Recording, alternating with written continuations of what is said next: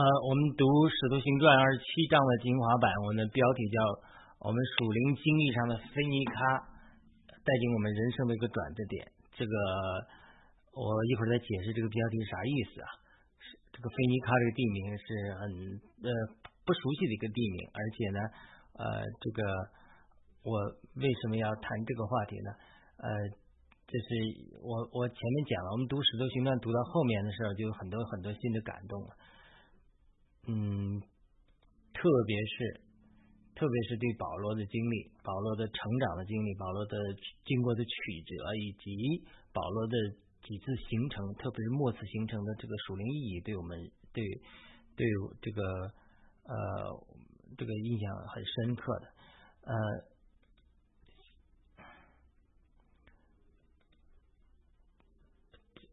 我这个。我们再读一下这个标题：我们属灵经历上的菲尼卡带领我们人生的转折点。这是保罗的一个经历。那使徒行传二十七章记载了保罗乘船前往意大利的这个行程。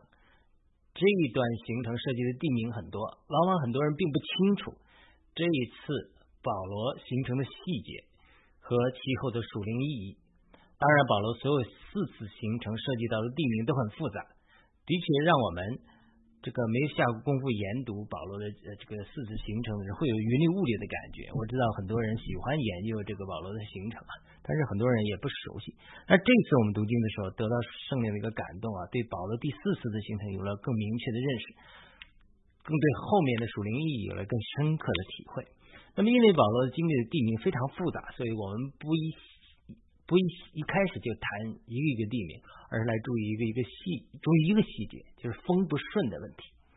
这个故事就是一个叫游流的百夫长听信船长的话，要往某个地方去，但是保罗劝阻他，他却不听，因此后来遇到了风暴，大家险些丧命。但是因为保罗同时得知先知话语，告诉他们不会丧命，只会撞在一个岛上。最后果然事情按照保罗的预言发生了，所以大家的性命得到拯救，因此甚至。在使徒行传二十八章记载，一个岛上部落的人们都得到医治和救恩。这就是这个故事大概的梗概，但是一个细节却十分重要。二十七章使徒行传二十七章一节讲到，他们既定规了保罗要坐船去意大利。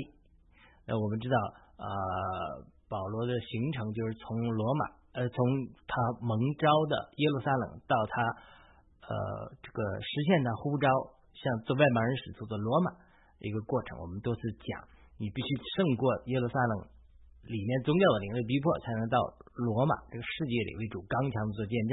主耶稣也像保罗在罗耶路撒冷被捆绑的时候，向他显现，站在身边对他说：“你如何刚强的给我在耶路撒冷做了见证，也会如何到罗马为我做见证。”所以这是保罗的一个经历。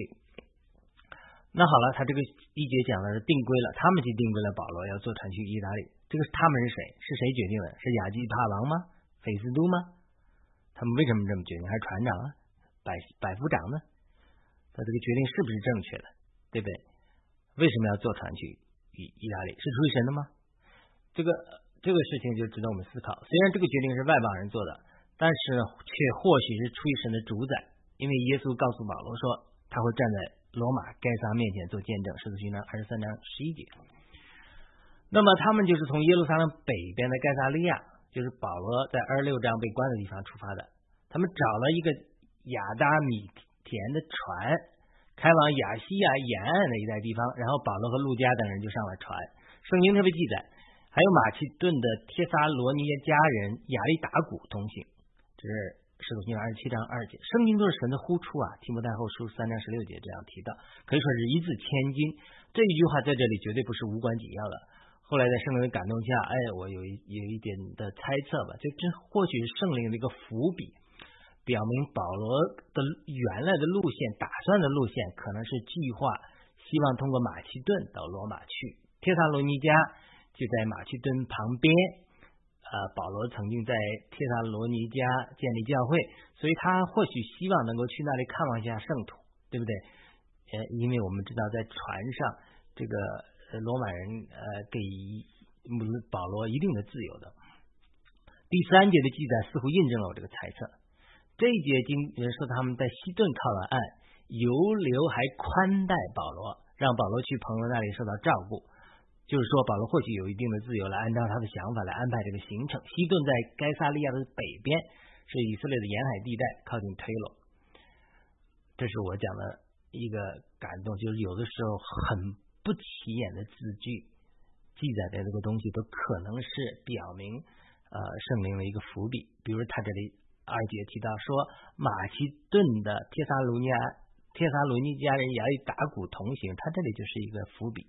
呃，一会儿我还会更详细讲为什么是这个伏笔，就是他希望这个人与他同行啊，顺便到马其顿，他因为他在马其顿传福音，马其顿的护照嘛，然后到帖撒罗尼迦教会他建立的去看望一下嘛，他是想往那个方向走，但是呢，风呃环境变了，风往南刮，绕了一大圈才到了罗马，呃，但是第四节记载从这里开始就风就变得不顺了，为什么风不顺呢？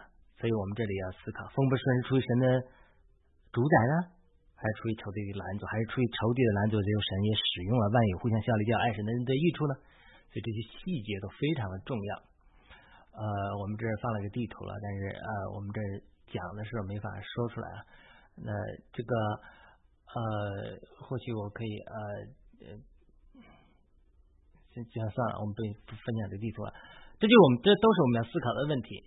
这和我们今天所处的环境有很重要的关系。比如，啊，很多人在讨论，到底新冠病毒是出于神撒旦的攻击呢，还是出于神的审判？对不对？面对这个呃疫情的时候，这当然是我写的，几年前了。就是说，就是西方的一些人的基督教界的争论，就是到底是应该是与属灵仇敌进行属灵的征战呢，还是教会作为呃，如果是神的呃这个审判的话，我们还是要悔改求神赦免。圣经告诉我们，撒旦来了要偷窃、要杀害和毁坏。这就按十章十节讲，可以说不好的事情都是仇敌来的。可是圣经又告诉我们，没有天赋的许可，一个麻雀都不会掉在地上。是马太福音十章二十九节，以及马罗马书八章二十九二十八节说，万有互相效力，叫爱神的人得一处。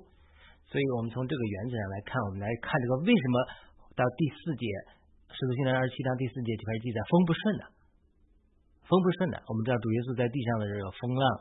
拦阻这个主耶稣的传道，行了和他门徒的对岸也是来自仇敌的搅扰，对不对？主耶稣斥责风和浪，风和浪才停下来，对不对？所以，我们来看这个风忽然不顺了，让保罗走了一条预先没有计划的道路，而且遇到了危险。这个就是这章里圣灵给我们的感动，看到一个亮光，就是我们猜测保罗希望走他熟悉的道路，就是经过马其顿到那里到罗马去，就经过陆路。呃，马其顿访问一些他熟悉的教会，包括帖撒罗尼迦教会，从就往西西西北西北方向走，就是可能路也近一点，但是呢，却因为一场大风呢，让他们刮到南方这个地中海的南边，然后绕了一大圈儿到米利大，然后再到西西里亚、意大利，这样一大圈，等于绕了一大圈，往南绕了一大圈，再回来。呃，这个我们知道，因为这个风，保罗走了一条预先的没有计划的道路，这可能是这张圣灵给我们的感动。我们猜测保罗希望走他熟悉的道路，经过马其顿到罗马去，但是因为刮风，首先是一个自然的原因，或者仇敌性的原因，以及百夫长人的固执，不听从保罗的建议，导致他们走了一条新的道路。第四节继续说，因为风不顺。他们就贴着居居比路的北背风岸航行。这个居比路就是今天的塞浦路斯，是地中海的一个小岛。这个就是等于是呃，这个往南一点。然后五节说，经过基利加、庞菲利亚的一带的海，到了吕家的美拉。这里三个地方：基利加、庞菲利亚、吕家的美拉。呃，如。如果没错的话，当时塔利图都在今天大大概在今天土耳其境内，而马其顿就是大概今天的马其顿，就是马其顿南边就是今天的希腊，大概的方向。就是六节说，白夫长是在美拉这个地方找了一个通往意大利的船，但是船很慢，好不容易到了格尼土。格尼土是位于小亚细亚的西南面，靠近土耳其这一侧。在这里，保罗改变了航线。七节说，因为被风拦住，他们只好贴着格里底的背风岸。从萨摩尼对面走过，格里底是土耳其和希腊南侧的一个岛，就是不在呃不在这大陆上，是一个在土耳其和希腊再往南地中海上一个岛，属于希腊。但是等于这里因为有风，就把他们挂到南面的一个岛屿了，小岛了。然后巴结说他们好不容易才来到加奥，加奥是格里底南面的一个地方，拉西亚则是在加奥西面。在这里，保罗就劝众人不要继续走了，就是就是说不要继续走了，不要往这个船那条道路走。但是百夫长不听从保罗的，按照天然的知识，船长和船主或许有他们的道理。而且十二节提到加奥这个地地方不适合过冬，所以他们就希望到菲尼卡过冬。这里特别说明菲尼卡是格里底的一个港口，一面朝东北，一面朝东南。我读的是恢复本圣经特别提到这里，对一面朝东北，一面朝东南这句话有个注解，或就是这个注解写的说或解释为一面啊顺着西南风，一面顺着西北风。后来十三节继续记载起了南风，哎，他们觉得有把握起行嘛，南风嘛，所以他想往北走，但正好菲尼卡是在加奥的西北侧，他们希望趁着南风航行到菲尼卡去。结果十四节记载起来一个有拉格罗的狂风，这恢复的注解是说这是东北风。我查证了 stepbible.org。这个是我上神学院的时候老师讲的。如果你不懂希腊文的话，在 Stable Bible 的 org 上有详细的每个词的希腊文的英文解释。呃，它的翻译的确是也是可以，也是翻译为东北风。但是在该网站注解里特别说到，希腊文原文也可以翻为西南风。哎，这就这个矛盾之处，就这个有拉哥罗的狂风，它这里又翻译成东北风，但是它另外意思又是西南风。它这个矛盾之处和菲尼。卡这个港口，它有两两面，它这个两面一面朝东北，一面朝东南，似乎颇为呼应。这个港是特别一个港，就一面朝东北有个港，一面朝东南有个港。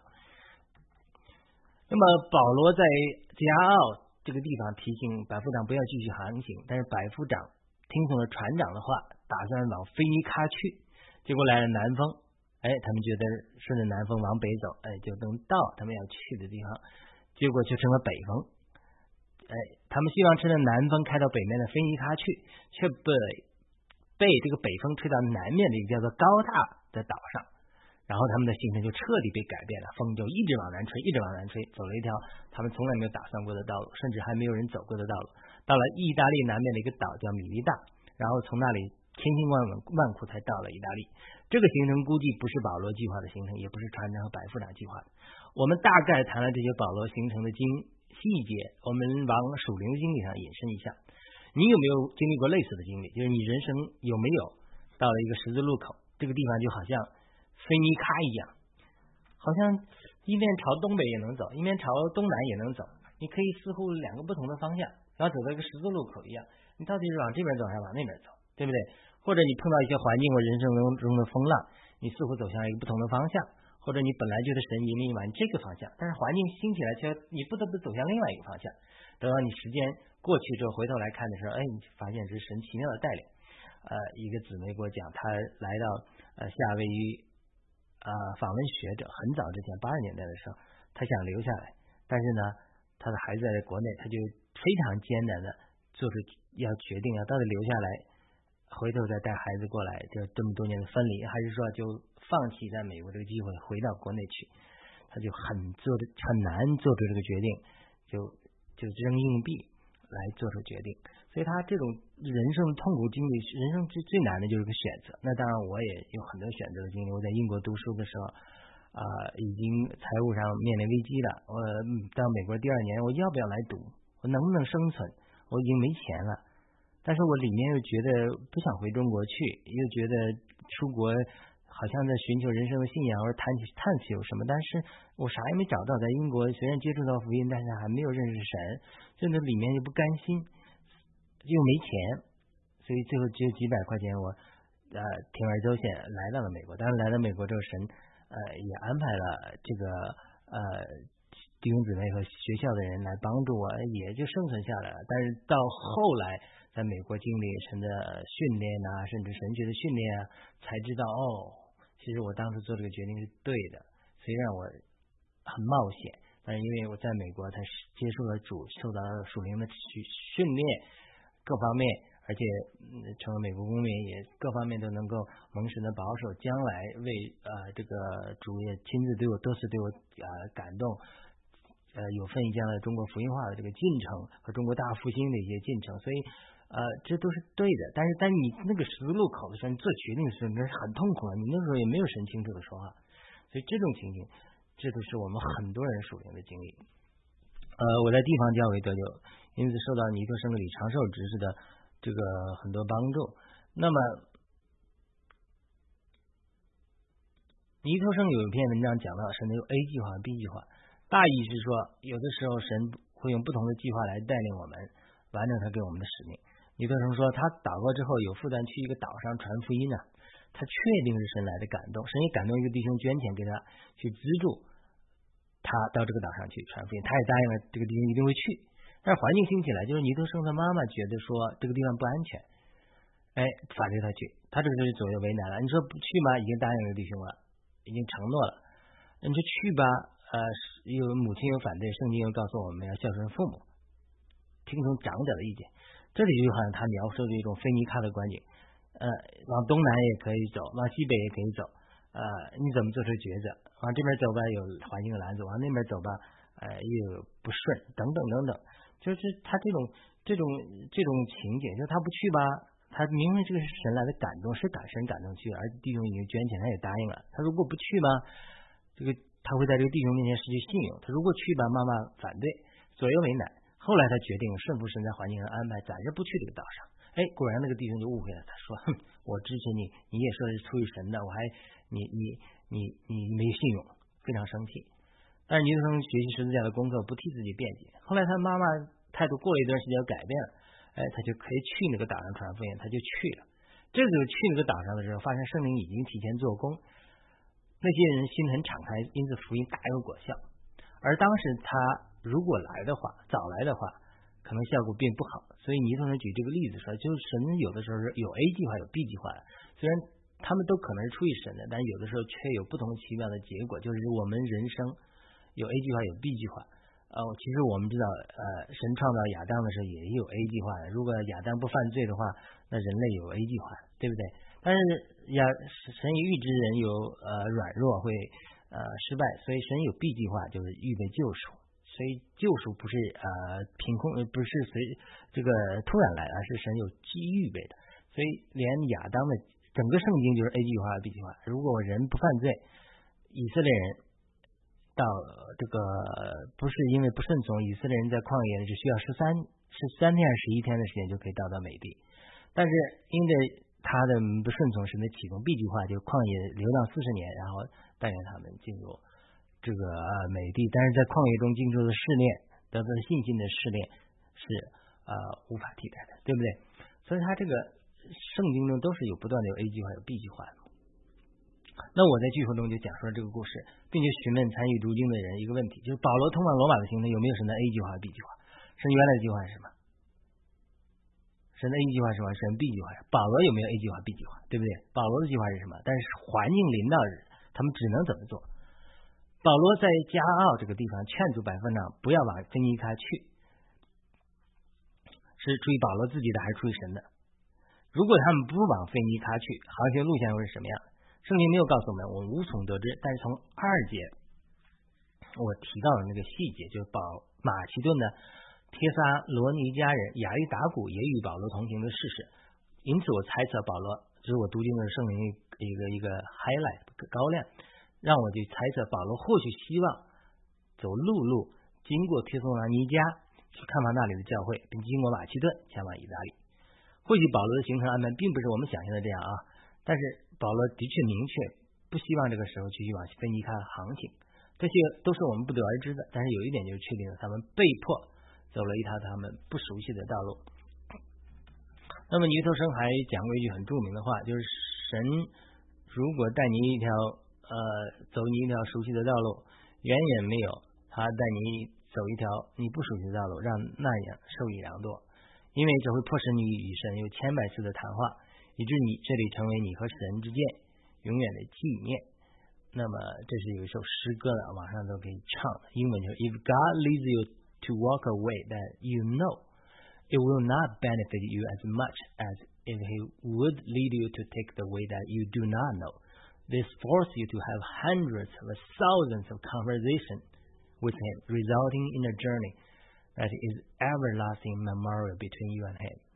那么，二零一五年暑假的时候，我在地方教会聚会快十三年的时间了，我走到人生的一个转折点，就是我属灵经历上的分尼卡。我一方面我热爱我所在的地方教会，我热爱教会，从来没想过离开他们。但是我结婚快九年了，马上十年了，不能生育，这是我们人生中的有拉格罗峰。哎，我也希望在我们的教会能得到帮助、祷告，得到解决问题，就不需要离开。我二零一五年怀着最后的希望到加州参加地方教会的一个特会，希望能够从我一些信赖的弟兄们那里得到属灵的帮助，祷告我就能得医治啊。但是呃，让我失望的是，却没有得到我所希望得到帮助。这个事件就成了我的转折点。我就被我人生中一个属灵的有拉格罗狂风推到灵恩派的聚会中，寻求医治和限制恩赐的帮助。因为我们地方教会是反对灵恩的，早期虽然与灵恩教会有交集，但他们认的灵恩教会只追求恩赐，不追求生命，最后导致信徒灵命呃不成熟，太肤浅，过分呃追求医治、方言和一些肤浅的事情、神迹，所以呃他是反对灵恩的。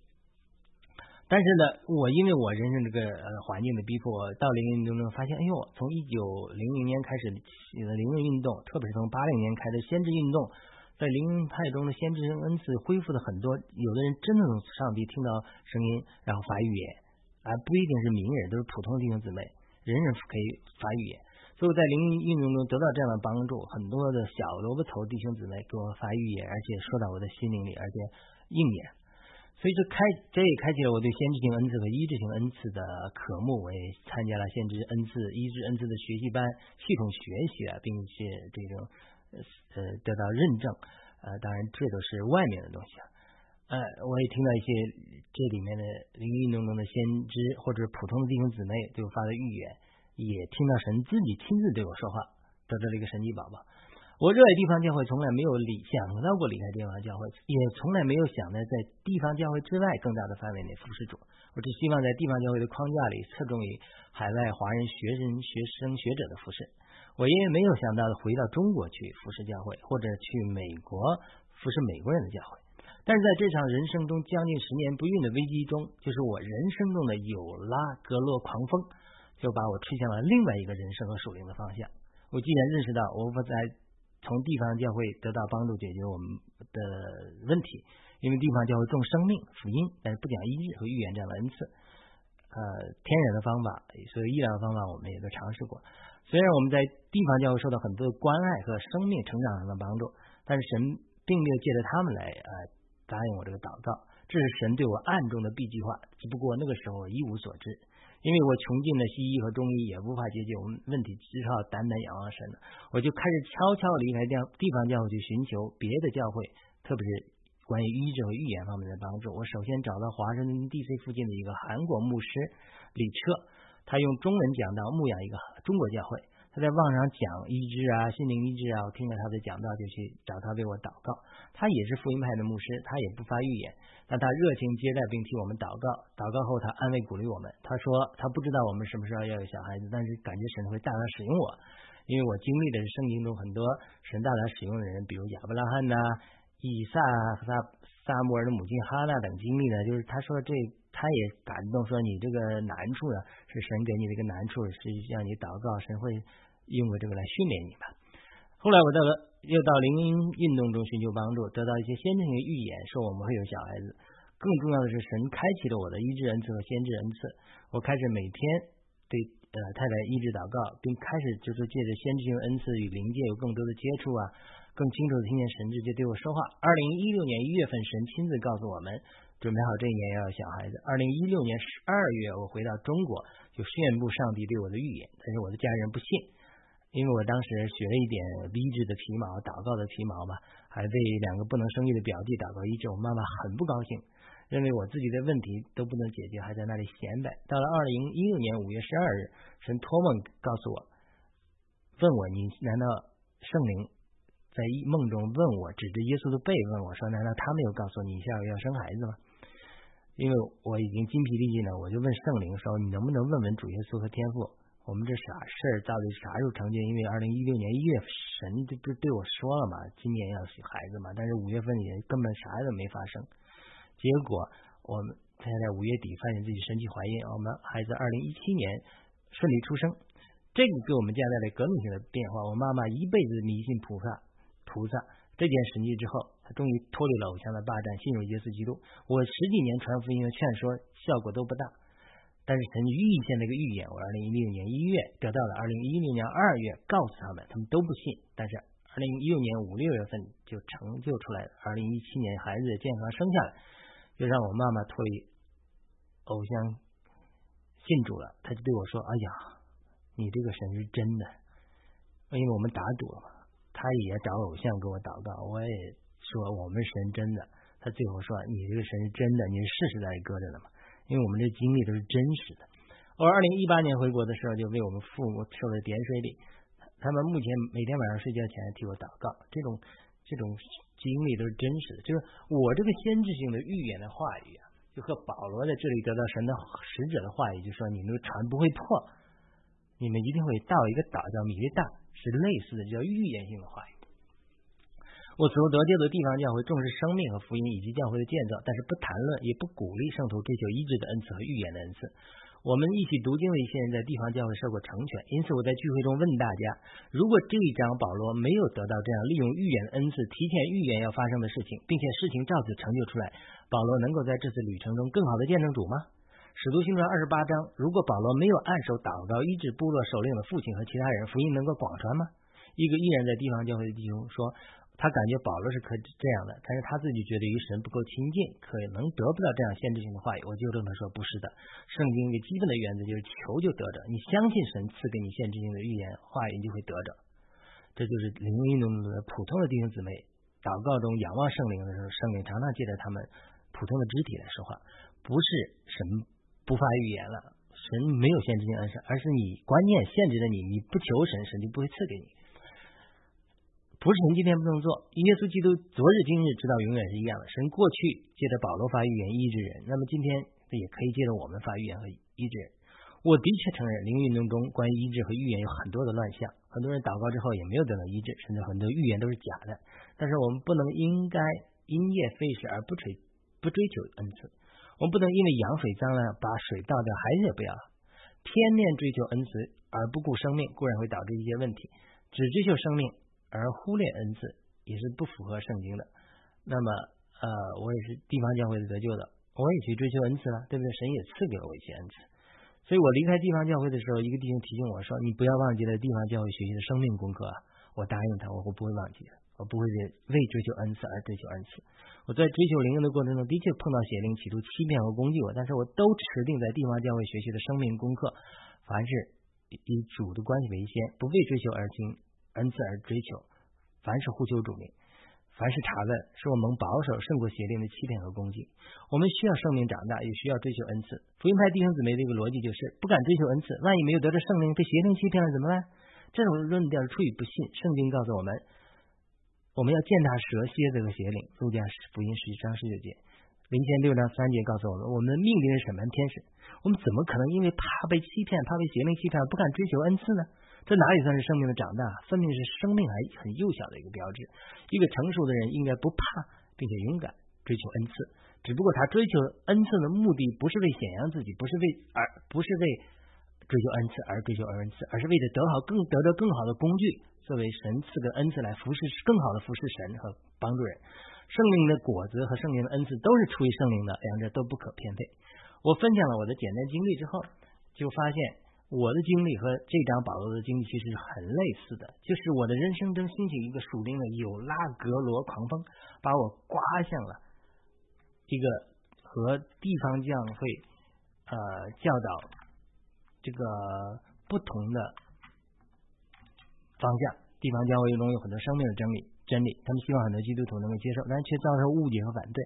等我在灵运动中学习的时候，特别是在后来在约翰威斯理会背景联合神学院攻读博士，认识了很多美国传统基督教的朋友的时候，哎，我也常常发现有机会分享给他们在地方教会学习的一些生命的真理，他们都很很好奇并敞开，所以多次托异梦给我，其实将来地方教会也会接受灵运中心所教导的这个圣灵的充满恩赐啊这些真理。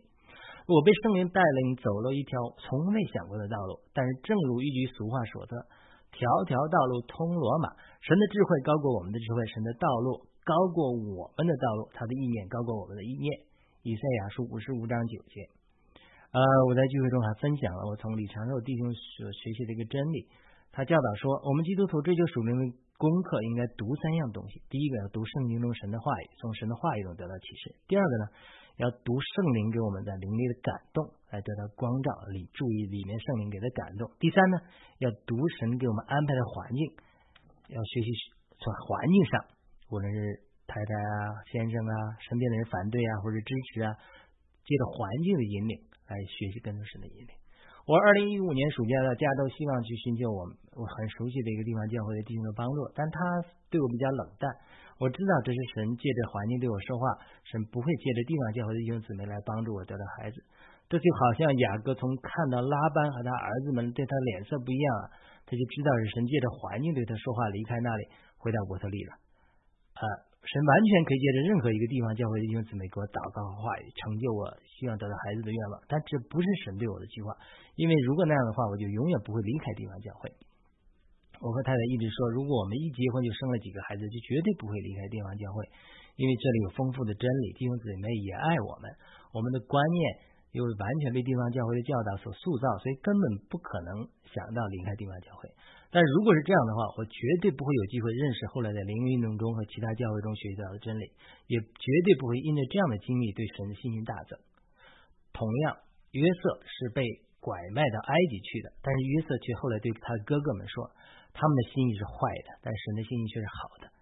要是他要他预先到埃及来预备粮食，为以色列人拯救、提提供拯救，而且为整个当时的人类提供拯救。神的计划总是超过人的计划。我因为走了一条不熟悉的道路，结果迫使我与神不断的祷告，有了千百次的交通。我常常。我我不仅得到了一个神奇的宝宝，这个经历成了我与神之间最美好的纪念。我永远忘记不了我二零一四年每天下午在公园里祷告，与神倾心吐意、认罪悔改、奉献自己、祈求医治等等。好几次祷告之后，我就发现我灵里从云层里下来，因为祷告的时候不知不觉进到神的同在中。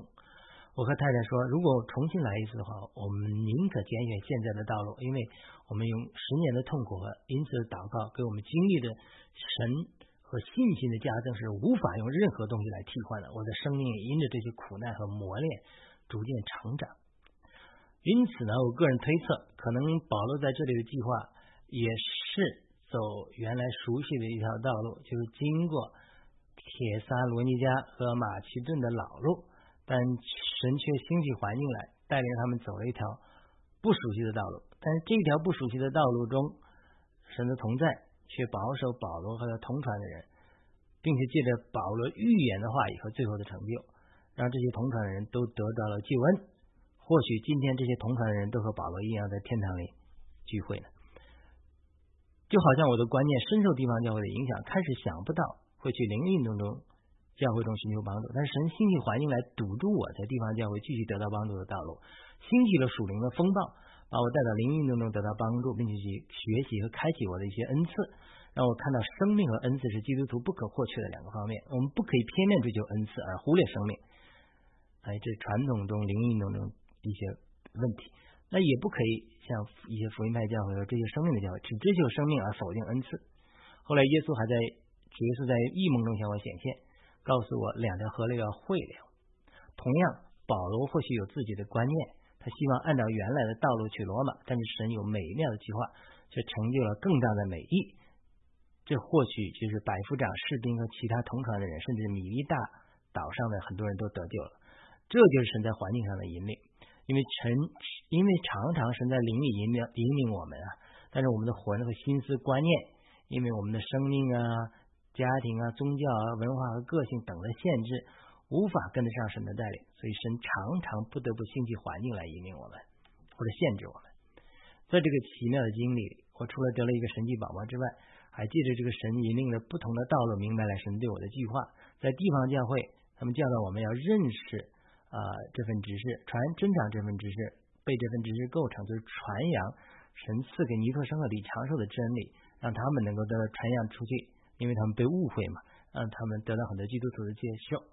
这个负担固然是对的，我也深深受此教导的影响，准备一生服侍于这个意向。但是，二零一六年圣灵明确告诉我说，中国要兴起大复兴来，这个大复兴要传播到全世界。神也告诉我，为此特别预备我，叫我不仅有机会服侍地方教会，还要在更大的范围内服侍其他华人教会。因此，他必须带领我。离开地方教会，啊，后来一个韩国先知借着圣灵对我发预言说，神不仅会让我跑遍中国服侍中国的教会，还神带有美国锻炼我的英文，将来让我去美国教会服侍美国人。哎，后来神的确带领我去联合神学院读神学博士，才慢慢看清的确是神的带领，神通过学校啊、神学院、卫理会啊、灵运动啊，给我建立了很多。美国教会牧者的联系，很多人成为我的朋友，这些都是神在预备我将来服侍美国人的教会。我也用英文来服侍的。那么地方教会教导我们，今天是身体的时代，并且基督徒不应该再追求做属灵的伟人，因此并不鼓励个人有自己的知识。但在这条不同寻常的道路中，除了李氏牧师之外，很多灵恩派的先知都预言说神要大大使用我。二零一六年，神亲自对我说。除了告诉我们要生孩子这说雅鲁圣经这个世界这个知识是出于他的，非常清楚的告诉我。二零一七年最后一天，在一个异梦里被带到天堂，主耶稣亲自对我说，他也会使用我。我讲这些不是在宣扬自己，而是在说明神对我们的呼召真是超过我们所求所想的。我们都是不配的，但是我们也不应该有假谦卑。呃，我们要体验神在这个末世的确要大大使用每一个基督徒，只要你愿意，没有什么不可能的。问题不是在于主，而是在于我们的思维可能受到了限制。这是我们讲保罗的经历。那我在剧中这也特别提到，他这个到底 A 计划对，B 的计划对，这个也我没有什么一定论的，就是有神同在是重要的。在神的同在里，你往北走往南走都可以的，关键是你有没有活在神的同在中。那么如果我们啊活在神的同在中，就好像我们的 GPS 设定的地址，它一一定会带你到。你设定好的地址，虽然人有的时候人生中有风浪，让我们似乎偏食的方向，但是呢，这后面也有神美的神的美意。我们要活在神的同在中，并且满有圣灵的充满和圣灵的恩赐，这个才能保守我们平安到路中。好的，那因为呃这个时间的原因，我们就到这里了。这个稍微等一下，我忽然想起来呀。呃，这个我们有一首歌可以播放一下。这个这个歌呢，这个这个歌呢，就是呃，我前面提到的这个尼托生的那个词谱的曲，那句话谱的曲。呃，我现在是有现成的，是英文的。那这个英文呢，就是呃，如果神引领你呃走一条道路，是你。呃，不熟悉的道路，那么他会带领你与神有千百次的交通，让你迫使你与在千百次的交通，让在这个过程中，让你这个呃，让你呢与与神有千百次的交通，慢慢这个你的这个旅程虽然是。呃，这个经过了艰难的旅程，是你没想到的一个人生的道路，但是却让你得到了呃非常大的注意，因为这成了你与神之间永远的纪念。你每一个脚步，你每一次踱步，每一次的祷告，每一次的流泪，每一次的呼吁，都成了你与神之间最美好的纪念。好了，我们播放一下这个英文歌，我找一下中文的，如果能找到的话，我们也播放一下。